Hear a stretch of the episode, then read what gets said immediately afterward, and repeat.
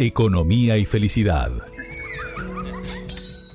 Una conversación íntima en torno a los flagelos más comunes que se presentan en época de pandemia. Alejandro de Barbieri y Juan Andrés Elordoy conducen cada podcast desde perspectivas complementarias.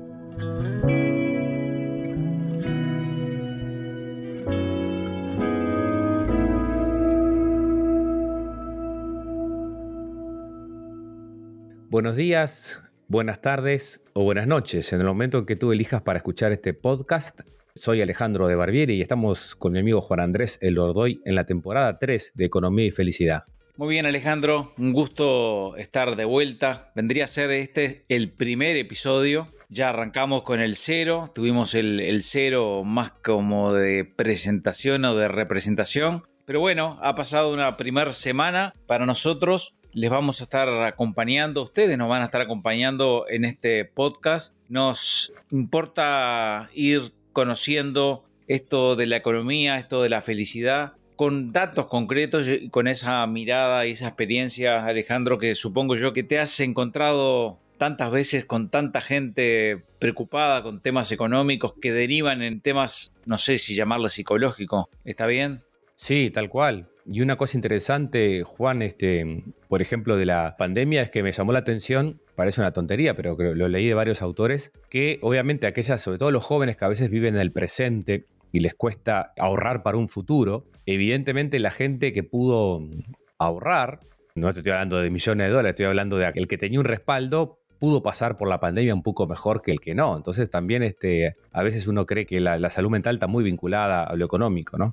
Y nos vamos a concentrar hoy con una noticia que tiene que ver con el Uruguay, también con Estados Unidos, pero a ver, con un, indicador que es muy gráfico, muy claro, un indicador que es muy claro, que es el índice de confianza del consumidor. Es un dato, no hay algo preciso que sea igual, comparable en todas partes del mundo, tienen diferentes metodologías, pero por ejemplo, para que tengan una idea, en Estados Unidos es el indicador más importante de la economía porque de alguna manera permite adelantar lo que puede ser el comportamiento de la gente en términos de ahorro, como decís tú, o en términos de compra. Y bueno, en función de eso, la economía va agarrando. Es fundamental la confianza. La confianza del consumidor como motor de la economía es muy importante. Y fíjense que en Estados Unidos, por ejemplo, el último dato marca un muy fuerte crecimiento de la confianza con respecto al mes anterior. Es el nivel más alto desde que apareció la pandemia en marzo del año pasado. Está en un nivel mucho más alto en el último año e incluso ahora podemos hablar contigo con respecto al comportamiento de lo que es la confianza del consumidor, pero la gente ha salido a comprar en este escenario como un tema de ansiedad. No sé si llamarlo así. Interesante. O sea que, para ver si nos entendemos bien, cuando este índice lo que quiere decir es que en Estados Unidos la gente está apostando más, está consumiendo más, está comprando más, ¿no? O sea que se ve como un primer elemento de, recuperación económica. ¿O no quiere decir recuperación económica? Uno supone que en función de una mayor confianza, se supone que la economía va a mejorar. Ahora, es un indicador que, insisto, se da es muy importante en todas partes, en todos los países con diferentes metodologías. En Uruguay también hay un indicador así que lo maneja equipos, la Universidad Católica, y ahora lo está patrocinando en un modelo agregado Sura, la compañía Sura. Así que hay un indicador que en el caso de Uruguay lo que está diciendo es que la cosa viene mejor después de la estrepitosa caída de la confianza del consumidor que se originó por la pandemia, obviamente. O sea, hablamos ahí de el efecto de una pandemia a nivel global en términos económicos. Es una obviedad esto, pero bueno, ¿cómo se mide? Capaz que va un poco tu pregunta. Se mide con una encuesta, una encuesta que hace cinco preguntas. Por ejemplo, ¿cómo cree que será la situación económica del país dentro de un año? ¿Mejor, igual o peor? Esa es una primera pregunta. Entonces, en base a esa encuesta, se ve que, por ejemplo, en el caso de Uruguay, tenemos un moderado pesimismo, se llama así. Estamos en ese nivel, moderado pesimismo, a nivel nacional. Pero estamos mejor con respecto a algunos meses atrás. Me hiciste pensar que no sé si esto tiene que ver más con lo que pasa en Estados Unidos que con lo que pasa acá, que a veces este, cuando, cuando uno ve ya la desesperanza de que todo está mal, estoy pensando en voz alta contigo, de repente esa gente, o no sé si ese índice si se puede estratificar por edades o por grupos este, socioeconómicos, no conozco el detalle, porque de repente la gente dice, bueno, yo ahorré toda mi vida, ¿no? Tanto, no sé, X, y ahora me están diciendo, no, esta pandemia me dice que, que, esto va a seguir así, entonces capaz que la gente dice, bueno, está, ¿para qué voy a seguir ahorrando si lo justo me lo puedo dar en vida ahora?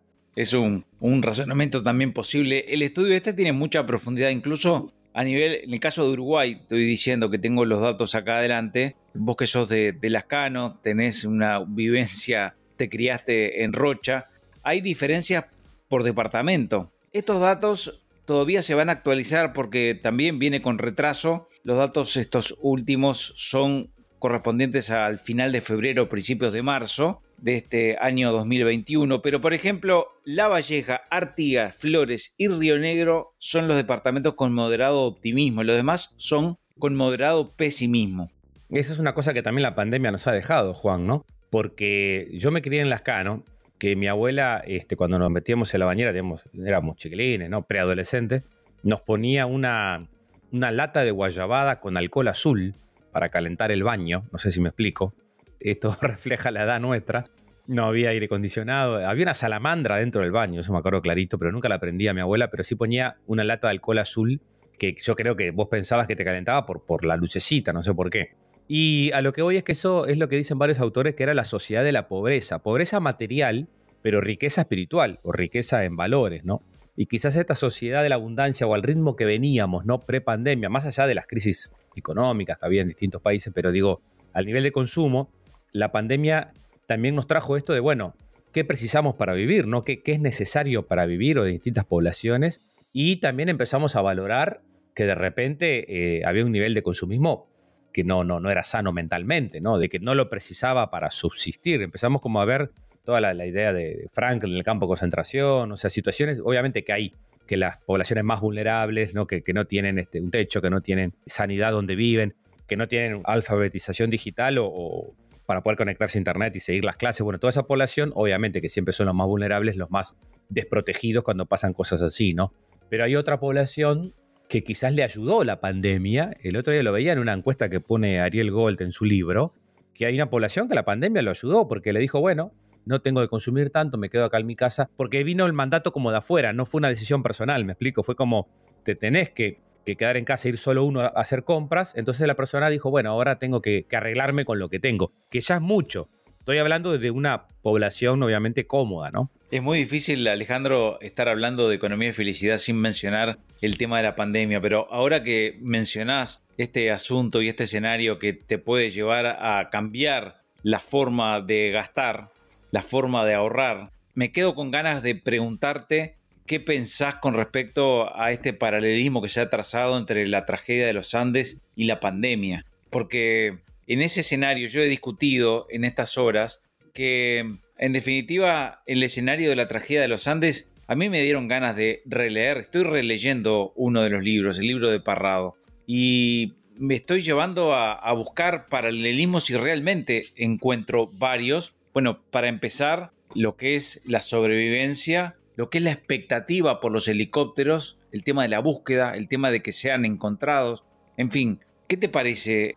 Sí, yo creo que hay un paralelismo como el de, Víctor Frankl que yo te contaba en un campo de concentración, o les recomiendo a nuestros oyentes la película La guardiana del zoológico, que es la historia de, de una pareja que esconden en el sótano del zoológico de Varsovia, la Segunda Guerra Mundial, esconden judíos para que escapen de los nazis y esas familias viven, varias familias, distintas edades, sin wifi, sin internet, sin iPad, sin nada, cuatro años en un sótano de un zoológico. Solo suben cuando la, mamá toca el piano, que quiere decir que los nazis no están y pueden subir a compartir una cena. Entonces, ¿cómo resistió esa gente? ¿Cómo resistió lo de los Andes? ¿Cómo resistió Víctor Frankl. Bueno, en parte es esto de la capacidad que tiene el ser humano de imaginar futuro, ¿no? O sea, en lo de los Andes, como tú decías, salen Parrado y Canesa a caminar, ¿no? Van en esa búsqueda, ahí aparece, pero también tuvieron que gestionar la muerte, ¿no? De, sus seres queridos, como quizás ahora, en Uruguay, en este momento que hacemos este podcast, en este día, en este mes de abril del 2021, estamos viviendo la pandemia que la veíamos que estaba pasando en Europa y en otros países del mundo, ¿no? Este, la estamos viendo recién ahora, que es, esas muertes tan duras, tan de 30, 40 muertos por día. Entonces,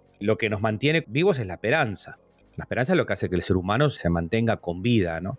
Cuando uno cae en la desesperanza, se entrega, ¿no? Yo creo que hay mucho paralelismo, sí, es, este, entre lo de los Andes y, también tratar de, de, vivir con poco, ¿no? De reducir, ¿no? Tu consumo de, cosas, este, de alimentación, para poder este, mantener el sistema energético lo más fuerte posible. Ahora estamos hablando de índice de confianza del consumidor. Te pongo el ejemplo en Estados Unidos. Llegó al máximo de un año. O sea, después de la pandemia cayó la confianza del consumidor y ahora subió fuertemente en este último mes, el último dato, marca un crecimiento muy importante a la luz del plan de ayuda que ha anunciado el gobierno de Biden, que es poner 1.900 millones de dólares arriba de la mesa para que se expanda la economía, se recupere, lo que sería predecir la mayor expansión en casi cuatro décadas. Ahora, mira qué interesante esto, ¿no? El escenario parece mejorar. ¿Y qué es lo que ocurrió? La confianza ha mejorado y entonces la gente ha salido a comprar. Ha aumentado el precio de las casas, ha aumentado el precio de eh, los automóviles, pero fundamentalmente de las casas, y se calcula que en Estados Unidos, producto de esta confianza del consumidor que ha mejorado mucho, se puede estar trasladando esto a un aumento de la inflación, ¿se entiende? Sí, sí, sí, te entendí. Claro, que mañana puede hacer que ese mismo nivel de compra tenga que bajar, producto de la inflación, supongo. Claro, pero el tiempo. Mejoraron las cosas, tengo más confianza, salgo a comprar. Lo que pasa es que ahí me hacen la tecla Juan con algo que dice Sábato, Ernesto Sábato, que es un libro que yo lo releo todo el tiempo, que es el de la resistencia. Y aparte en esta pandemia lo, he vuelto a releer porque tiene, Sábato tiene, es un libro extraordinario, para mí son cartas que él escribe. Y ahí él dice, tenemos que reaprender lo que es gozar. Estamos tan desorientados que creemos que gozar es ir de compras. Por eso me hiciste acordar. Acá encontré la cita. Un lujo verdadero es un encuentro humano, un momento de silencio ante la creación, el gozo de una obra de arte o de un trabajo bien hecho. Gozos verdaderos son aquellos que embargan el alma de gratitud y nos predisponen al amor. Eh, entonces ahí puede pasar, por lo que tú me estás contando, de que esa salida a comprar hay que ver si fue una salida no psicológica de bueno, ¿no? De que como quiero volver a la vida que era antes, ¿no? Viste que mucha gente dice, bueno, no sabemos si vamos a volver a la vida que era antes, ¿no? Este Arar y varios autores dicen, capaz que en Europa, yo unos datos que mandaba mi prima que es médica, dicen que, que el COVID tiene para 10 años en Europa, o sea que bueno, nos vacunamos con Pfizer, dura seis meses, te tenés que volver a vacunar. O sea, no sabemos cuál es el escenario, ¿no? Futuro al cual nos vamos a tener que ser resilientes y adaptar. Pero si estábamos tan acostumbrados a que la vida normal era consumir, ¿no? Entonces, claro, no me extraña lo que me estás contando. O sea, bueno, si aumenta el nivel de confianza, vuelvo a comprar como para poder volver a ser el ser humano que era antes, ¿no? Que compraba cosas. Hablamos de economía y felicidad. ¿Podemos sustituir la palabra economía con la palabra compras y la felicidad? Me quedo pensando en lo que acabas de decir y pienso cuántas veces ocurre que la compra, la compra compulsiva, de alguna manera es como una, no sé, si llamarle una, una pastilla o un efecto, digamos, mejorador del estado de ánimo. Tal cual, o sea, hay una adrenalina, ¿no? En, en la compra, este, bueno, hay, tal comprador compulsivo, ¿no? Que ya es una, una, patología que los psicólogos vemos en muchas personas, muchos adultos mayores que muchas veces tienen en su casa todas esas llame ya, ¿no? Que, es una aspiradora y una cosa y una máquina para hacer no sé qué y, ese tipo de aparatitos así este, de, venta rápido que, bueno, que hay gente que tiene en la casa acumulación de ese tipo de cosas, pero también hay otras personas que lo hacen como una manera de, de la adrenalina, ¿no? De la búsqueda, este, me pruebo esto, me pruebo lo otro, ¿no? Es como justamente como un cerebro que busca la satisfacción por, por ese lado de la compra y que si yo lo alimento a ese cerebro, lo alimento de una manera negativa, porque el cerebro después te pide eso, ¿no? Es como el alcohólico que, le pide el whisky o no sé, o el mate, si te pide el mate, lo que te pida, lo, vamos acostumbrando a eso y la persona se va acostumbrando, ¿no? A que salir de compras, ¿no? Como dice Sábato, ¿no? Estamos, ¿viste? Tenemos que reaprender lo que es gozar. Es impresionante esa cita, ¿no? O sea, y capaz que la pandemia nos ayuda en eso.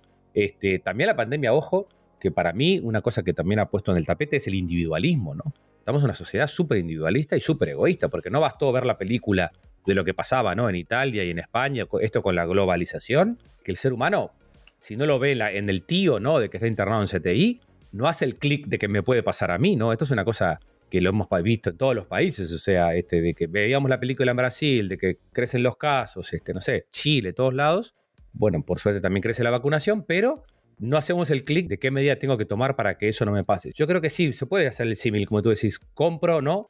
Podría ser compro, luego existo, ¿no? Como decía Descartes, ¿no? Entonces, ¿quién soy si no compro, ¿no?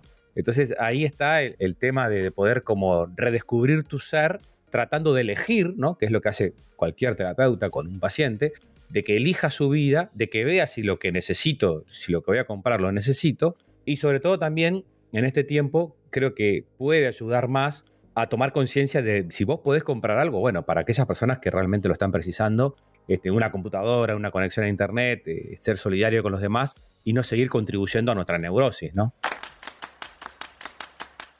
Economía y felicidad.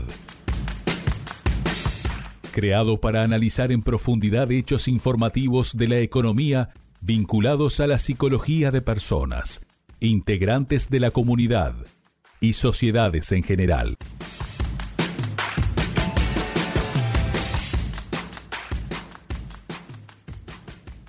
Ale, para redondear, ¿qué dirías a nivel de tips, como se llama ahora?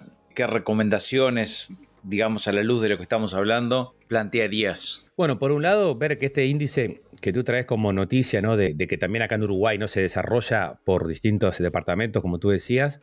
Siempre está bueno ese, tipo de datos porque nos ayudan a, a, contrastar con la realidad, ¿no? Porque a veces uno cree que está peor o que está mejor y la realidad te, dice, ¿no? Más o menos te ponen en el medio. Yo creo que como tips, ser conscientes de que lo que nosotros hacemos con, nuestras acciones, con nuestras compras, con nuestro consumo, habla de nosotros, ¿no? Y de que eso tiene que ver con la salud mental y con la felicidad que tenemos cada día, ¿no? Y yo creo que esto de hoy, de, de, que haya un moderado optimismo o un moderado pesimismo, según esos departamentos que tú nombrabas, nos ayudan a tomar conciencia de qué podemos hacer hoy, ¿no? Para buscar una economía que, nos haga felices cada día, ¿no? Dejamos por acá este episodio, el número uno de Economía y Felicidad, con el deseo y la manifestación de que los queremos escuchar a ustedes y que tenemos las redes abiertas, porque de pronto capaz que el próximo episodio arranca con alguno de ustedes, con algún planteo o alguna inquietud que seguramente va a nutrir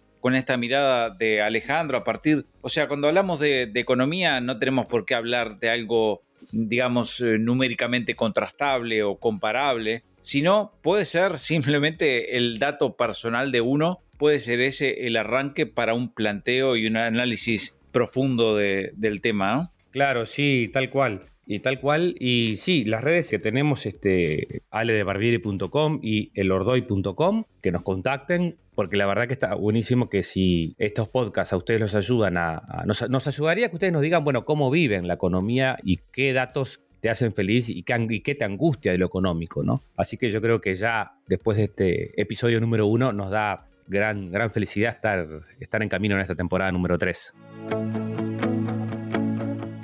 Si te ha gustado, compártelo con alguien que quizá le pueda venir bien.